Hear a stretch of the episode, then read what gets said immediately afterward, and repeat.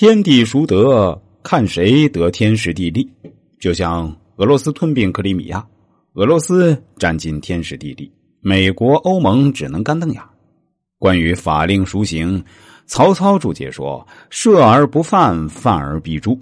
设置了法令，就不会有人犯；犯了，就一定诛杀。”所以他留下了一个麦田割须的故事。曹操行军路上正是麦熟之时，他下令踩坏麦田者斩首。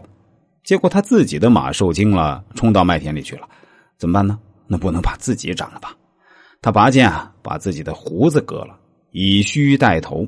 所谓法令是分开来理解的，法是法律的条款，令是行政的命令。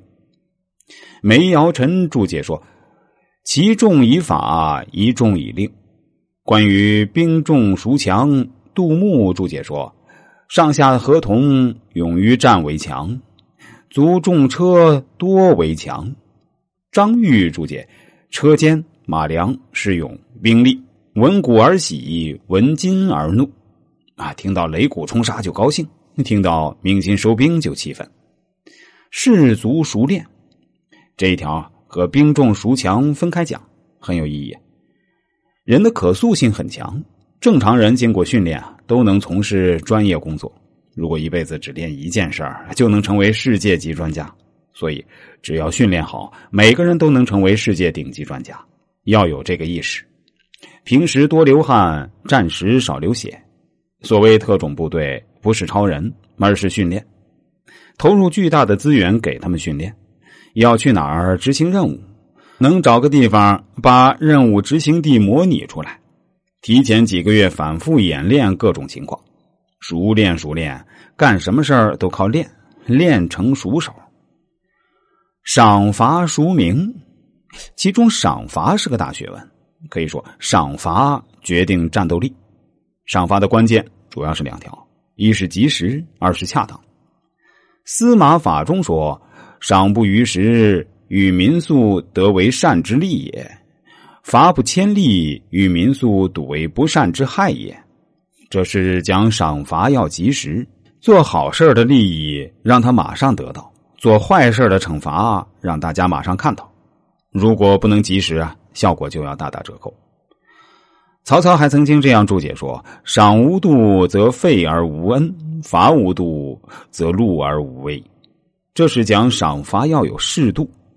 滥赏无度，大家拿了还不感谢你；滥罚无度呢，人人愤恨，你也没有威信。接下来，我们再说说兵法中正道与诡道的问题。孙子说：“既利以听，乃为之事。”以左其外，事者因利而治权也；兵者诡道也。前面说了，孙子的计不是阴谋诡计、奇谋巧计，而是计算比较的计。